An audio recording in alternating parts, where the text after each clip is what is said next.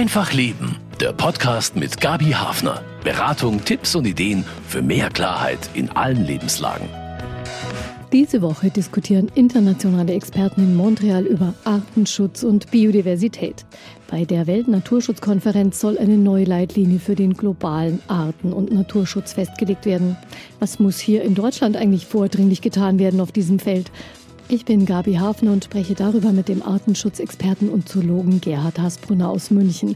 Und im zweiten Teil der Sendung geht es dann um Beispiele und Handlungsmöglichkeiten hier in der Erzdiözese in Sachen Artenschutz. Willkommen. Artenschutz und Biodiversität. Dazu sollen diese Woche in Montreal bei der UN-Konferenz neue Leitlinien beschlossen werden. Und es geht dabei nicht nur um exotische Tiere und den Regenwald, sondern auch um die Naturräume bei uns. Ich bin Gabi Hafner und spreche darüber mit einem heimischen Experten, mit Gerhard Hasbrunner. Er ist Professor für Zoologie in München und engagiert sich im Diözesanrat der Katholiken. Herr Hasbrunner, was ist beim Artenschutz dringend zu tun in Deutschland? Ja, auf der globalen Situation ist es so, dass wir tatsächlich also einen beträchtlichen Anteil der bekannten Tierarten das muss man immer dazu sagen, inzwischen bereits unter Schutz gestellt haben. Das gilt insbesondere für Wirbeltiere, aber auch für einige andere Gruppen. Auch in Deutschland ist die Artenzahl, also die, die man einschätzt, die sind direkt gefährdet oder gar vom Aussterben bedroht, dann stark im Steigen. Also das schaut nicht ganz so so toll aus, um das mal so zu sagen. Was leider häufig übersehen wird, dass sehr viele Arten als Arten sensu stricto gar nicht zu schützen sind, sondern wenn ich diese Arten und damit letztlich die gesamte Artenvielfalt erhalten will, dann muss ich die Lebensräume erhalten das gesamte Ökosystem erhalten. Also die sehr unterschiedlich groß sein können. Und so kleine Lebensräume beginnen bereits mit einem, wie ich das gerne sage, schlampigen Eck im Garten, wo man zum Beispiel einfach Totholz hinlegt und liegen lässt. Auch das ist bereits ein kleiner Lebensraum, wo ganz, ganz viele Arten vorkommen, die heute bereits gefährdet sind. Also ein bisschen mehr in Richtung Habitate, Ökosystem denken und nicht so sehr jetzt an unbedingt an einzelne Arten. Es sei denn, die einzelne Art ist tatsächlich, was wir gerne als Flaggschiff Art bezeichnen. Das heißt, um die zu schützen, muss ich den Lebensraum erhalten. Also ich denke jetzt etwa an den Eisbären. Wenn Sie den Eisbären schützen wollen, dann müssen Sie die Arktis schützen. Mhm. Das ist auch das, was man mit Biodiversität dann bezeichnet. Also ja. da geht es um die Tiere und auch um das, was sie zum Leben brauchen, was drumherum ist. Der Artenschutz steht jetzt so ein bisschen wie ein Luxusthema in der Landschaft angesichts von Pandemie, Krieg und Nahrungsmittelknappheit. Mhm. Welchen Stellenwert verdient er denn in unserer Welt? Einen deutlichen höheren. Und zwar aus dem einfachen Grund, weil wir, wir brauchen funktionierende Ökosysteme. Und da gibt es eine ganz wichtige Korrelation. Je höher die Artendiversität in einem Habitat, in einem Ökosystem ist, umso stabiler, umso resistenter ist dieses Ökosystem gegen Störungen. Und Störungen haben wir genug. Einerseits durch direkte menschliche Aktivitäten, aber B natürlich auch das, was wir jetzt als Extremwetterereignisse, als, also durch den Klimawandel erleben. Das, und, und je, je mehr Arten in so einem Habitat drin sind, umso eher schafft es das Gesamtsystem, dem Stand zu halten. Also ich, ich nehme immer sehr gern das Beispiel vom Wald, weil das ist ja sehr einprägsam. Wenn Sie eine Fichtenmonokultur haben, und sie haben zuerst ein Dürrejahr und sie haben dann vielleicht auch noch einen starken Orkan dazu und dann kommt noch der Borkenkäfer dazu, dann ist der Wald kein Wald mehr. Dann ist er weg. Dann, dann haben sie nur mehr tote Baumstämme. Die, bei gleicher Situation, wenn das ein Mischwald ist, wo vielleicht auch Fichten drin sind, aber eben auch noch ein Dutzend anderer Baumarten, dann sind die Fichten auch weg. Aber der Wald ist noch immer ein Wald. Und das, das ist genau der Unterschied, um den es geht. Also wir, wir haben auch was davon, wenn wir die Vielfalt in Ökosystemen schützen. Was haben wir genau davon? Wir haben ein Funktionieren dieser Ökosysteme, die wir ja zum Überleben brauchen. Wir nutzen ja Ökosysteme in vielfältigster Weise. Das fängt ganz lapidar bei Erholungswert und solche Dinge an, äh, geht aber viel weiter hinaus. Für den Wasserhaushalt brauchen wir sie. Die Bestäuber brauchen wir für unsere Blühkulturen im Obstbau beispielsweise. Selbst so unnötige Lebensräume wie Mangrovesümpfe sind ganz wichtig für den Küstenschutz, dass die Küsten nicht erodieren. Also das ließe sich jetzt beliebig fortsetzen. Sie, Sie finden fast in jedem Ökosystem Dinge, die wir dringend brauchen und die uns nützen. Und wenn sie nicht mehr da sind, dann sehen wir die Schäden und die werden dann meistens noch viel, viel teurer als wenn wir das Ganze gleich schützen. Das gilt übrigens auch für die, für die Herstellung. Also wir können ja nach Störung gestörte Ökosysteme zum Teil wiederherstellen. Das ist heute möglich. Aber die Wiederherstellung kostet 500 bis 1000 Mal mehr pro Fläche als die Bewahrung. Ja, es ist einfach schlauer, das, was noch da ist, zu bewahren, als es nach entsprechender Störung wiederherzustellen. Ob das jetzt eine Renaturierung eines Flusslaufes ist oder eine Renaturierung eines Naturwaldes ist, ist eigentlich ganz egal. Das gilt eigentlich für fast alle Ökosysteme. 1962 gab die Weltnaturschutzunion die erste internationale rote Liste heraus. Bernhard Jimmick war von deutscher Seite daran beteiligt. Den Namen kennt man vielleicht noch. Diese erste Version enthielt Beschreibungen von 211 Säugetierarten und etwas über 300 Vogelarten. Arten, die eben gefährdet waren. Mittlerweile gelten fast 6000 Säugetierarten als gefährdet. Das beschäftigt Sie auch sicher als Zoologie-Professor, Herr Hasbrunner. Wo gibt es denn Handlungsspielräume? Es, es gibt Handlungsspielräume. Diese Gefährdung hat ja mehrere Ursachen. Die deutsche Situation ist, ist vor allem gekennzeichnet durch eine, einen ganz hohen Flächenverbrauch im Bereich der industriellen Landwirtschaft. Das ist eigentlich unser zentrales Problem.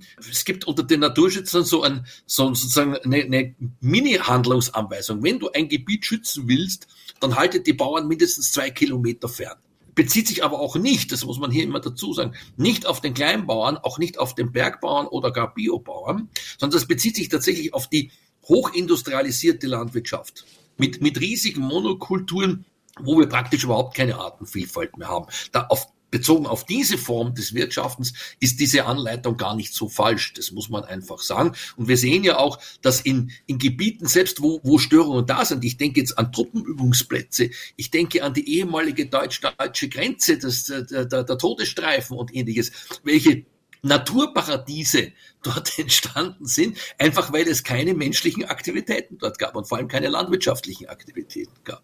Mhm. Also da muss man wirklich ran, da wird ja auch schon lange drüber geredet. Nun soll sich die internationale Staatengemeinschaft zum Artenschutz bekennen und auch handeln. 21 Ziele hat man in einer Vorabkonferenz schon mal eingegrenzt. Was versprechen Sie sich davon, von diesen Zielen? Manche Umweltorganisationen haben sich ja relativ positiv geäußert. Was versprechen Sie sich davon? Was mir jetzt da beziehe ich mich jetzt wieder auf die globale Situation. Was, was mir fehlt in diesen Zielen, ist eine, ein klares Ansprechen auch des Bevölkerungswachstums. Äh, das bezieht sich insbesondere auf die Entwicklungsländer und da, also noch einmal im Fokus Afrika. Äh, wenn wir dort Länder haben, die in 30, 40 Jahren ihre Bevölkerung verdoppeln, also selbst wenn die doppelt so effizient ihre, ihre Mittel verbrauchen, wie sie es jetzt tun, bei verdoppelter Bevölkerung ist der Gesamteffekt natürlich null. Das ist eine ganz einfache Milchmädchenrechnung. Also da fehlt mir, und, und das fehlt mir auch von Seiten der, der Kirchen, das einfach einmal solide anzusprechen. Global gesehen ist es ein zentrales Problem, meiner Ansicht nach. Und wir wissen auch, wie wir es lösen können, nämlich durch eine Bildungsoffensive. Genau. Also es geht nicht darum, irgendwelche jetzt, jetzt die Pille frei zu verteilen oder was ähnliches, sondern dort, also nachhaltig und human das Bevölkerungswachstum einzugrenzen, zugleich aber Wohlstand zu generieren, das ist ja das Ziel der ganzen Geschichte, geht eigentlich nur mit einer substanziellen Bildungsoffensive. Und da ist die, die erste Welt, wie ich sie gerne bezeichne, einfach gefordert. Weil wir haben diese Bildung und wir können sie auch exportieren. Und das Schöne ist, es ist nicht so, dass wir was hergeben in dem Sinn. Und ganz im Gegenteil, je gebildeter die anderen auch sind, umso besser auch für uns selber. Also das ist eigentlich eine, ein Thema, das in der Entwicklungszusammenarbeit und auch zum Beispiel bei den kirchlichen Hilfswerken, die da tätig sind, schon immer, kann man sagen, eine große Rolle spielt. Bildung und die Leute selber befähigen. Der Weltbiodiversitätsrat warnt, es könnten bis zu einer Million Tier- und Pflanzenarten verschwinden. Manche Wissenschaftler sagen auch, das Artensterben könnte auch für den Menschen eigentlich ein größeres Problem werden als der Klimawandel. Ist das eine Dramatisierung vor der Konferenz jetzt oder wie schwerwiegend können diese also, Folgen sein? Ja, also diese Zahl von einer Million muss man immer sagen, in welchem Kontext wird gesprochen. Wir kennen im Moment etwa 1,7, 1,8 Millionen Tierarten auf diesem schönen blauen Planeten. Wir schätzen aber, dass es irgendwo zwischen 8 und 80 Millionen gibt. Und jetzt ist die Frage, worauf bezieht sich diese Million? Bezieht sich die Million auf die bekannten Tierarten, dann wäre es prozentuell ein, ein, riesiger Prozentsatz. Äh, wenn ich sie auf, sagen wir mal, ich nehme jetzt einen Mittelwert von 30 Millionen Tierarten, wovon wir die allermeisten noch nicht kennen. Das ist der, der Punkt. Wir wissen gar nicht, was uns da verloren geht. Entscheidend ist, wie viel kann ein Ökosystem verlieren, dass es seine Funktionsfähigkeit behält? Ich komme komm wieder aus, auf diesen Ökosystem. Also das ist sehr, sehr verschieden. Dort, wo wir die Gesamtartenzahlen gut im Griff haben, also etwa bei Säugetieren, etwa bei Vögeln, wissen wir, bei Säugetieren wissen wir sehr genau, ein Drittel aller Säugetierarten ist akut gefährdet. Das ist viel, das ist richtig viel. Ja, jetzt einer von dreien. Das muss man sich mal so so ein bisschen vorstellen. Bei Vögeln schaut's nicht viel besser aus. Äh, wenn ich jetzt hergehe, aber äh, auf, auf Mücken, dann werden wir sagen, ja, wofür brauchen wir die? Ja, Moment, die brauchen wir sehr wohl. Die sind ein ganz wichtiges Fischfutter als Larven. Die sind ein ganz wichtiges äh, Nahrungsmittel für alle uns oder für einen Großteil unserer Singvögel und so weiter. Also hier sieht man bereits diese Verzahnung in, in der gesamten Nahrungskette. Das Ganze ist netzartig und wirkt zum Teil wieder auf die Ursache zurück. Das ist sehr, sehr komplexe Angelegenheit. Trotzdem muss man sagen, es geht wirklich etwas Essentielles verloren. Das ist keine Frage. Also insofern kann man die Bedeutung des Artensterbens gar nicht hoch genug einschätzen. Und wie ist der Zusammenhang mit dem Klimaschutz oder mit dem Klimawandel? Ja. Also auch hier ist es so, das, das muss man jetzt wieder trennen. Global gesehen macht uns der Klimaschutz per se den hat es immer gegeben, Klimaveränderung. Das ist ja nichts Neues. Was uns Probleme macht oder was der Natur Probleme macht, das ist das Tempo dieser Klimaveränderung. Also das ist viel zu schnell, damit die üblichen Anpassungsmechanismen, die es ja gibt natürlich, dass die greifen können. Bezogen auf Mitteleuropa schaut es allerdings ein bisschen anders aus. Da ist es so, dass uns etwa hier in Bayern die Erwärmung unterm Strich eher mehr Tierarten beschert, als wir vorher hatten. Weil ganz viele Arten jetzt aus dem Mittelmeerraum, aus wärmeren Gegenden zu uns kommen und jetzt da plötzlich heimisch werden, sich auch hier jetzt vermehren können. Die meisten merkt man gar nicht, einige wenige, über einige wenige freut man sich und einige wenige wollen wir hier gar nicht haben. Also ich denke jetzt so, so an, an einige Schädlinge, äh, die sich hier breit gemacht haben. Aber der Punkt ist, unterm Strich kommt mehr rein. Also es ist eher sozusagen ein Vorteil. Das gilt aber wirklich nur für Mitteleuropa. Global gesehen haben wir das Riesenproblem, dass die Verwüstung der Welt im, im echten Wortsinn, also das Ausbreiten von Wüsten, ja, dass das enorm zugenommen hat. Auch durch die menschliche Tätigkeit. Und das ist natürlich, und, und vor allem durch die Vernichtung der Regenwälder beziehungsweise der Korallenriffe. Das sind ja die ganz hoch diversen Lebensräume vielleicht um, um das einmal in den Griff zu kriegen, wir haben in ganz Europa haben wir ungefähr 150, 160 Ameisenarten, so ganz grob. In Amazonien haben wir auf 10 Quadratkilometer mehr als 2000 Arten. Da, dass man damit, also dass man mal so ein bisschen ein Gefühl gibt, wie viel mehr an Diversität dort tatsächlich in so einem Regenwald vorhanden ist. Das ist unglaublich. Und das verlieren wir im Moment im ganz großen Stil.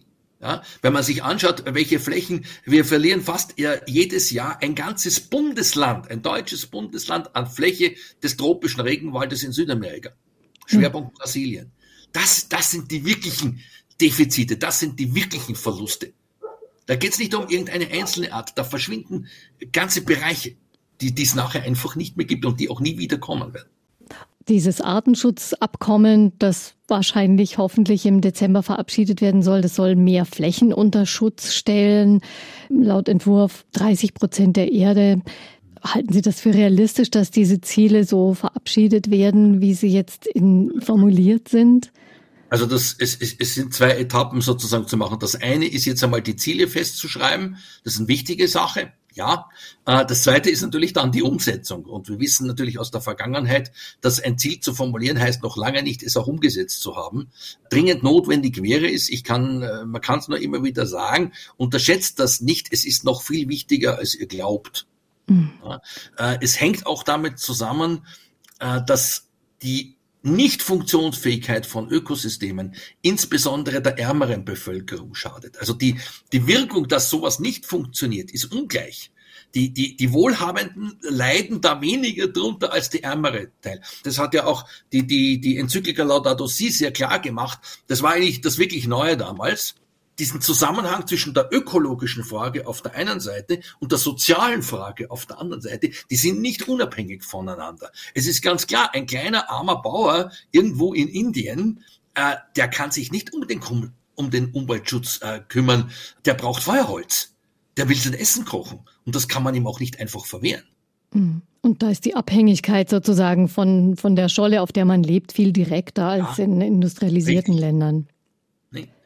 Umgekehrt haben natürlich gerade die südlichen Länder hätten eigentlich den, den riesen Vorteil einer deutlich erhöhten und vor allem ganzjährig verfügbaren Sonneneinstrahlung. Also hier ließe sich beispielsweise mit Solarenergie, aber teilweise auch mit Windenergie natürlich viel, viel, viel mehr machen, als derzeit gemacht wird.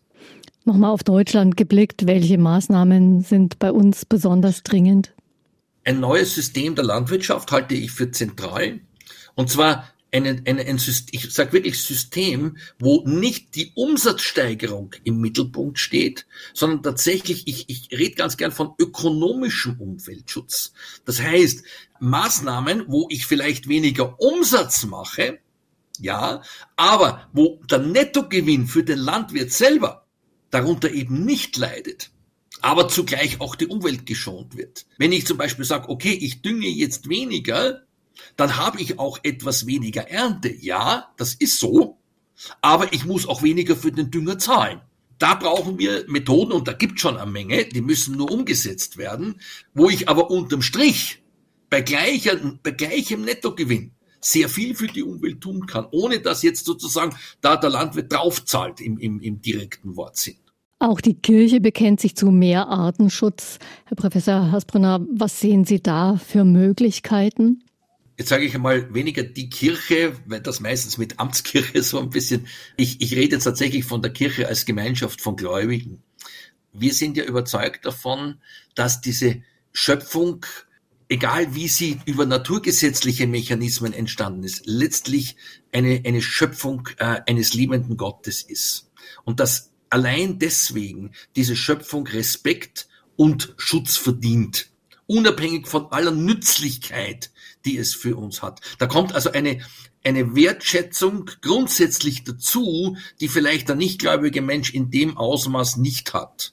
Und das halte ich an sich für einen ganz tollen Ansatz, weil hier einfach eine Motivation zusätzlich kommt, auch im kleinen Bereich, im eigenen Garten, am eigenen Balkon, in der eigenen Lebensführung Dinge zu verändern, die dieser Wertschätzung entsprechen gegenüber unserer Umwelt. Also man könnte da ganz konkret auch Einsatz zeigen als Christ, als ja, Katholik.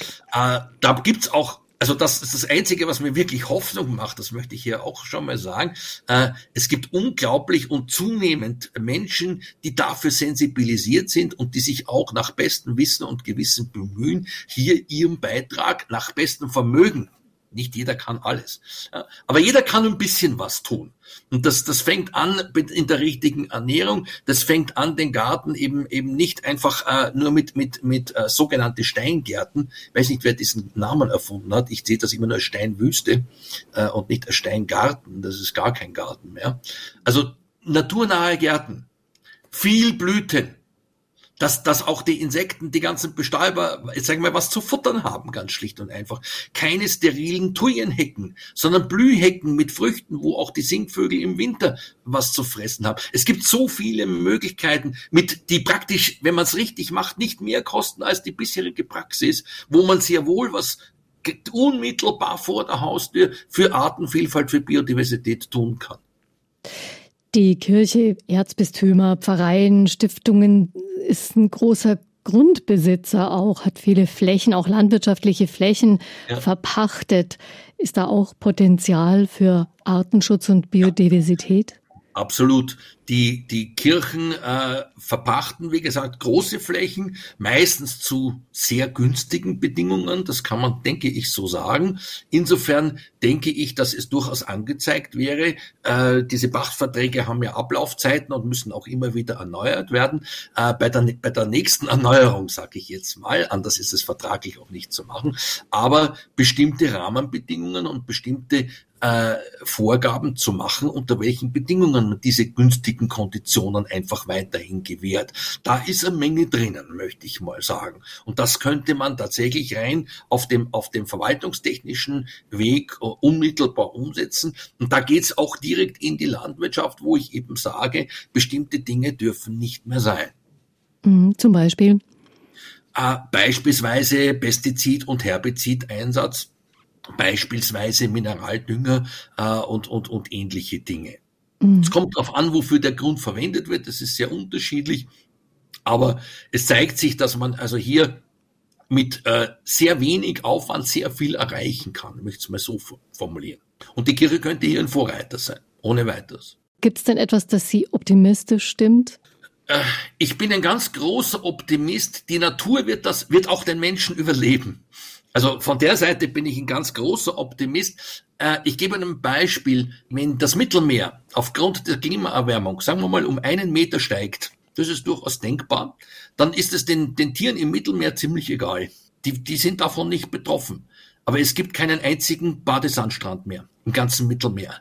Das ist das, das eigentliche Problem. Wir schaden uns selber damit. Ja, was uns optimistisch stimmt, genau aus diesem Grund, dass auch aus, aus ganz ganz brutalen wirtschaftlichen Überlegungen ein Umdenken stattfindet, äh, dass wir sagen, wenn wir es jetzt nicht tun, dann werden wir es tun müssen, nur zum zehnfachen Preis. Und es wird teuer und muss sehr schnell passieren. Es, es, es, es, ist, es kostet auch jetzt schon Geld, aber es wird noch viel teurer. Ich danke Ihnen für das Gespräch, Herr Asbruder. Sehr gerne. Danke für den Überblick. Artenschutz, das ist auch hier in der Erzdiözese ein großes Thema, obwohl hier weder Eisbären noch Wale oder Elefanten leben. Für eine intakte Natur sind kleine Tiere enorm wichtig und die sind bei uns selten geworden. Viele Insektenarten. Sie sind eigentlich nicht anspruchsvoll, was ihre Lebensräume betrifft. Blühende Wiesen sind perfekt für Biene, Schmetterling und Co. Und vor einer solchen Blühwiese stehe ich in Günzelhofen im Landkreis Fürstenfeldbruck bei mir ist Hans Hartl, ehemaliger Kirchenpfleger. Grüß Gott. Grüß Gott.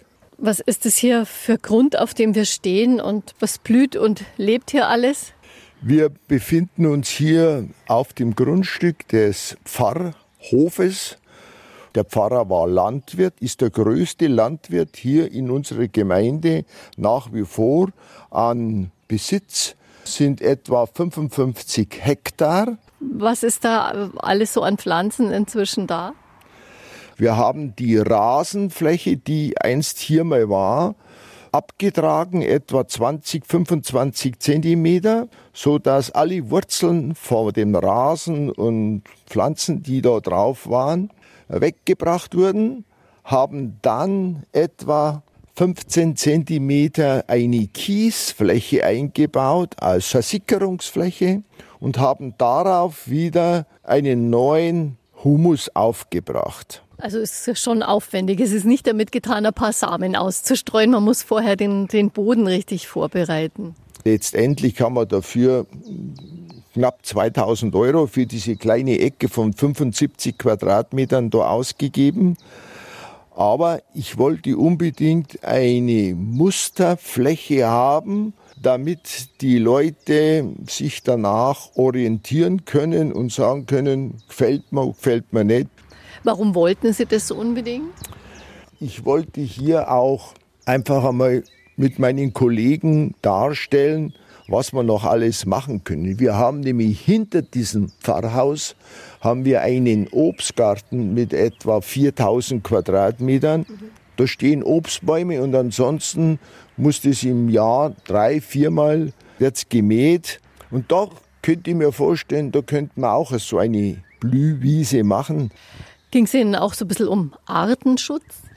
Es geht mir sehr um Artenschutz. Es, äh, wie wir das gemacht haben, da war ja alle in aller Munde das Bienensterben und äh, wir wollen das natürlich die Arten erhalten, weil ich, wenn ich mich erinnere in meine Kinderzeit oder Ministrantenzeit, ja, da waren wir ja einen ganzen Tag eigentlich im Garten auf der Wiese beim Hüten der Kühe und so weiter.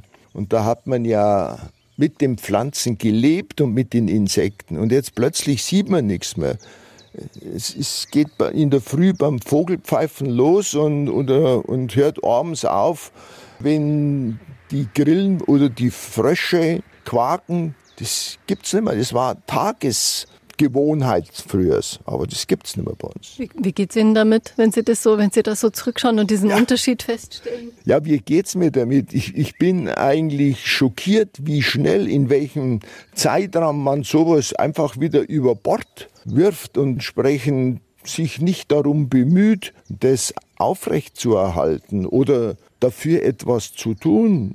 Es hilft mir nichts, wenn in unserer Ortschaft 10, 15 Leute maximal einen Krötenzaun aufstellen, früh und abends die Kröten über die Straße tragen und ansonsten der Landwirt daneben dort am Bach die Kröten leben und, und, und sich entsprechend ausbreiten, dann zweimal im Jahr mit dem Güllefass kommt und bis an den Bachrand seine Gülle ausbringt. Da, da passt doch was nicht mehr. Also da muss sich noch viel ändern. Hans Hartl zögert da nicht. Ja, ich würde sofort Ja sagen, aber ich bin, ich bin da eigentlich mehr als enttäuscht von der Kirche, vom Ordinat vor allem, von den Liegenschaftsverwaltungen. Wir haben denen Vorschläge gemacht. Wir haben ja eben 55 Hektar landwirtschaftlicher Grund, der jetzt verpachtet ist. Und da gibt es eine eigene Pachtstelle in Regensburg und die verwaltet es. Und mit denen habe ich schon so oft versucht, diese ja, Missstände, die durch den einen oder anderen Pächter hier verursacht werden, zu besprechen. Das Ergebnis ist, dass er bei der nächsten Pachtvergabe wieder das Grundstück bekommen hat. Da vergeht einem eigentlich die Lust, das zu machen. Auf der anderen Seite hätten wir Vorschläge, wir haben ein Grundstück an einem Bachrand, das etwa 4000 Quadratmeter groß ist. Das wollten wir gern in ein Ökoprogramm mit einbeziehen. Aber das muss man noch wissen. Für diese 4000 Quadratmeter bekommt die Kirchenstiftung pro Jahr rund 500 Euro Pacht. 500 Euro. Und ich habe Ihnen vorgeschlagen, die 500 Euro, die zahlen wir aus unserem Kirchenhaushalt, wenn Sie nicht verzichten können darauf, weil mir entgegengehalten wurde, wir brauchen das Geld, um unsere Priester zahlen zu können. Ich glaube, es ist tatsächlich auch oft so, dass bei den Stiftungen das festgelegt ist, dass die eben keine Mindereinnahmen, also keine Verträge schließen dürfen, wo sie weniger einnehmen. Das ist, glaube ich, der Hinderungsgrund in dem Fall. Aber das ist ja, wissen Sie, bei uns wären ja jetzt 800 bis 1000 Euro pro Hektar Pacht gezahlt. Und da bekommen Sie für die vier Hektar 436 Euro. Da zahle ich doch lieber das von uns, damit die ja keinen Hinderungsgrund haben, aber die wollen gar nicht mit uns reden darüber. Also das ist alles so schwer und so schwerfällig und, und so kompliziert. Die schicken zwar Fachberater aufs Land und sagen, die sollen uns beraten, die gibt's gute Gespräche und so weiter, aber dann war's es schon wieder. Also da könnte sich deutlich noch mehr bewegen. Muss sich mehr bewegen, bitte muss sich mehr bewegen, weil sonst wird es immer noch schlechter. Nicht könnte sich. Die werden schauen, wo die die Leute noch herbringen, die die Kirchenverwaltungsarbeiten und das alles machen. Auch andernorts gibt es konkrete Projekte und Kooperationen zum Artenschutz, die in den Startlöchern stehen, wo es aber noch keine neuen Pachtverträge gibt. Hermann Hofstetter, der Fachreferent für Schöpfungsverantwortung in der Erzdiözese München und Freising, berichtet gleich von Chancen und Hindernissen beim Artenschutz auf Kirchengrund. Herr Hofstetter, wenn Sie jetzt bei der Artenschutzkonferenz in Montreal aufgefordert wären, vorzustellen, was in der Erzdiözese München und Freising zum Artenschutz geleistet wird, was nennen Sie da? Wir haben natürlich schon ein paar schöne Beispiele zum Beispiel die Kirchengrundstücke in der Neufahner Heide, wo 5000 Bäume gepflanzt wurden und 20 Kilometer Blühstreifen angelegt wurden. Darüber berichten wir auch gleich in der Sendung. ja, und dann haben wir unser Streuobstwiesenprogramm, wo wir einzelne Pfarreien mit Streuobstwiesen und Anpflanzungen auf geeigneten Grundstücken ausstatten Und dann gibt es inzwischen jetzt bei uns eine Entsiegelungskampagne für die Münchner Pfarreien. Da haben wir ja leider die Situation, dass viele so in den 70er Jahren gebaut worden. Da ist einfach alles rundrüber versiegelt mit Platten oder mit äh, Beton- und Asphaltflächen. Und die wollen wir öffnen und da wollen wir Bäume pflanzen, zum Beispiel klimaresiliente Eichenarten.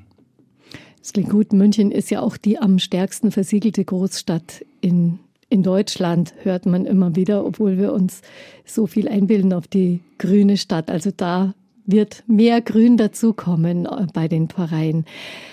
Diese Programme, die Sie genannt haben, sind es eher punktuelle Oasen für mehr Artenreichtum oder ist es doch schon ein bedeutsamer Teil der kirchlichen Flächen?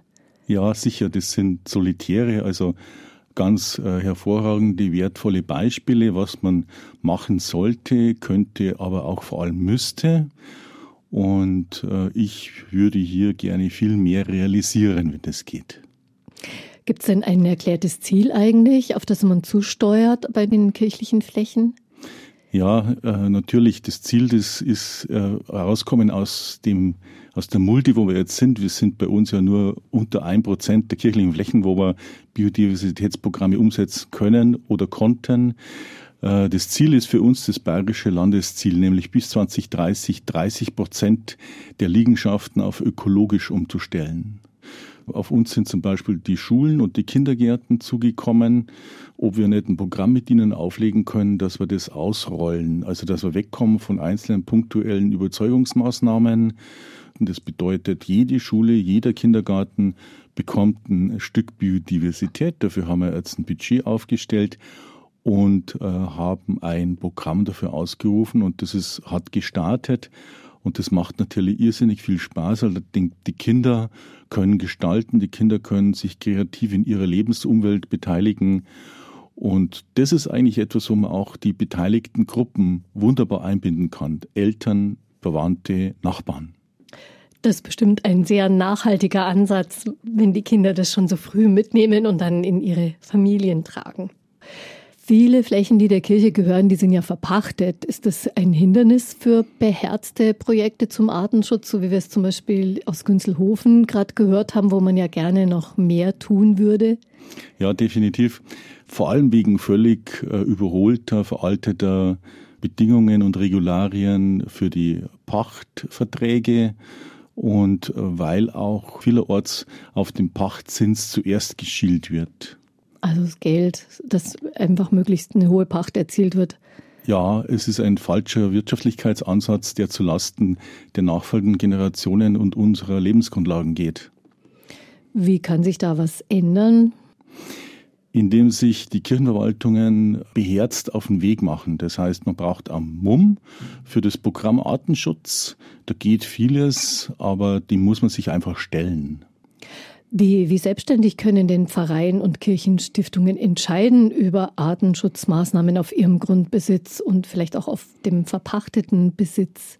Ja, wenn es sich um Kirchenstiftungsliegenschaften, Grundstücke handelt, dann haben sie volle Handlungsfreiheit. Also wenn man keine Gesetze verletzt, wovon keine, keine große Gefahr besteht im eigenen Sinne, dann kann die Kirchenstiftung für sich selbst entscheiden, wie die Flächen bewirtschaftet werden.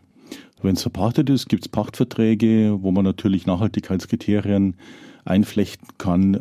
Man kann ja auch eine Streuobstwiese und die darunter liegende Wiese an einen Bauer beispielsweise pachten, der das Mähgut mitnimmt, der das äh, Obst vielleicht verarbeitet. Also gibt es ganz viele Möglichkeiten, äh, wo man Pachtverträge ausgestalten kann. Man müsste sich halt einfach nur auf den Weg machen. Wenn Pfarreien und Kirchenstiftungen das tun wollen und in Richtung Artenschutz aktiv werden wollen, wie können Sie das am besten ins Werk setzen? Sie können sich zum Beispiel kostenfrei von einem Landschaftspflegeverband beraten lassen äh, oder sich an uns wenden. Wir haben ja in der Erzdiözese äh, Gottlob einen schönen Zuschusstopf für Biodiversitäts- und Artenschutzmaßnahmen. Einfache E-Mail an mich würde schon reichen, dass wir anfangen können. Wir berichten bei Einfach Leben von der Kirchenstiftung in Neufahren, die Herr Hofstetter erwähnt hat und die schon längst Tatsachen geschaffen hat für mehr Biodiversität. Tief liegt der Horizont auf der Schotterebene im Norden Münchens. Im Minutentakt werden Jets sichtbar, die am nahen Flughafen zur Landung ansetzen und die Windräder auf Münchens Müllberg. An Neufahren bei Freising kommen die meisten auf einer Autobahn vorbei. Dass hier auch ein Leuchtturm für den Artenschutz errichtet wurde, das lässt sich erst aus der Nähe erkennen. Schon 1991 haben die Landwirte hier angefangen, Blühstreifen an den Feldrändern anzulegen. Die Initiative kam vom damaligen Kirchenpfleger und der Kirchenverwaltung. Der hat Ernest Lang schon damals angehört.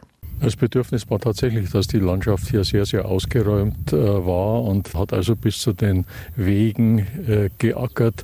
Es gab keinen Rückzugsraum mehr für Hasen, für Fasane. Und früher war diese Gegend hier sehr, sehr wildreich. Man hat gesagt, es müsste doch möglich sein, dass man hier der Natur wieder etwas zurückgibt. Kirchengemeinde und politische Gemeinde gemeinsam haben das Projekt gestemmt. Zehn Meter breit sind die blühenden Wiesenstreifen an den Feldrändern, breit genug, um eine Veränderung des Lebensraums zu bewirken, nicht nur fürs Auge, auch für die Verbreitung von Wildpflanzen, Insekten und Niederwild. Franz Steinberger ist der Sohn des damaligen Kirchenpflegers. Er hat heute dieses Amt inne und ist Landwirt. Wenn die Ackerrandstreifen einmal im Jahr gemäht werden, achten er und die anderen Bauern auf die Weiterverbreitung der Pflanzen. Da wird dann streifenweise was zum Absamen stilllassen, also so vier, fünf Meter breit. Und das Folgejahr wird der Streifen verschoben und der halt gemäht, dass halt wieder Saatgut praktisch sie vermehren kann oder verbreitet werden kann. Eine Selbstverständlichkeit ist es nicht für die Landwirte, auf einen zehn Meter breiten Streifen ihrer Ackerfläche zu verzichten. Als Tierfutter können sie das Gras der Blühwiesen nicht nutzen. Es sind ja Auflagen drauf. Das muss ja alles verwertet werden, der Grünschnitt, und ist für die tierische Erzeugung natürlich nicht mehr geeignet. Und deswegen hat man einen gewissen finanziellen Aufwand. Ja, ja wir dürfen es in der Biogasanlage verwerten, wird daraus Strom gemacht. Auch Bäume wurden auf den Kirchengrundstücken gepflanzt, etliche Linden zum Beispiel oder auch kleine Streuobstflächen geschaffen. An die Kirchenstiftung zahlen die Bauern weiter den vollen Pachtpreis, bekommen für die Blühwiesen aber einen Ausgleich. Wir kriegen einen finanziellen Ausgleich als Landwirte von der politischen Gemeinde und vom Landschaftspflegeverband. Und deswegen war das auch finanziell durchaus wert zum Mitmachen, finanziell wie eben auch jetzt halt so von der Naturschutzseite. In Neufahren haben alle Faktoren zusammengepasst. So konnte ein in ganz Südbayern einzigartiges Projekt entstehen, für das die Kirchenstiftung 30 Hektar Land aus der Nutzung genommen hat. Leer geräumte Ackerflächen ohne Baum und Strauch prägten das Landschaftsbild rund um Neufahren nach der Flurbereinigung vor 50 Jahren. Dann kamen in die Region auch noch verschiedene Projekte der wachsenden Großstadt München, berichtet Landwirt und Kirchenpfleger Franz Steinberger.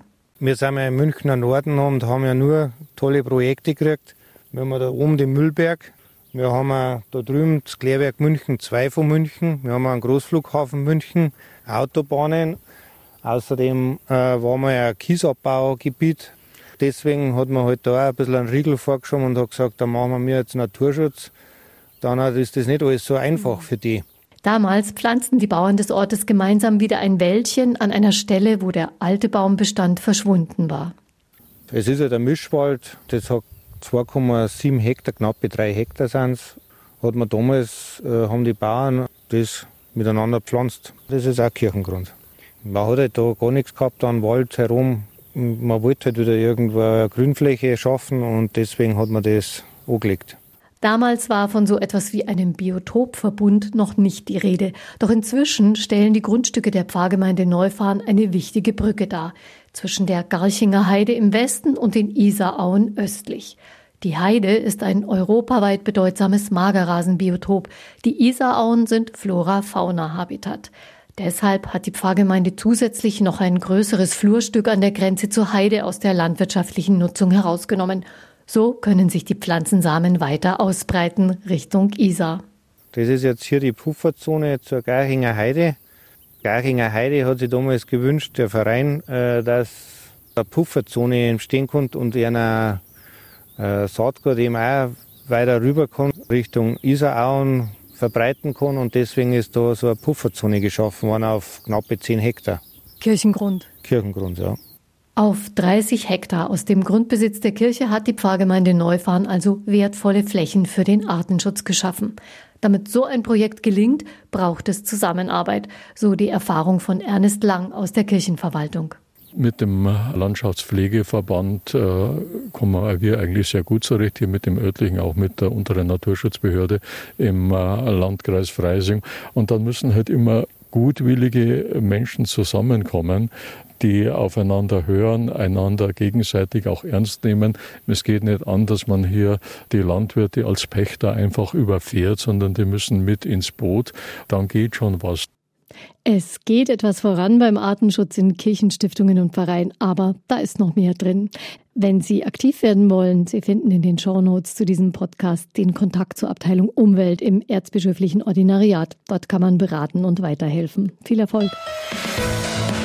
Das war Einfach Leben, ein Podcast vom katholischen Medienhaus St. Michaelsbund, produziert vom MKR, dem Münchner Kirchenradio.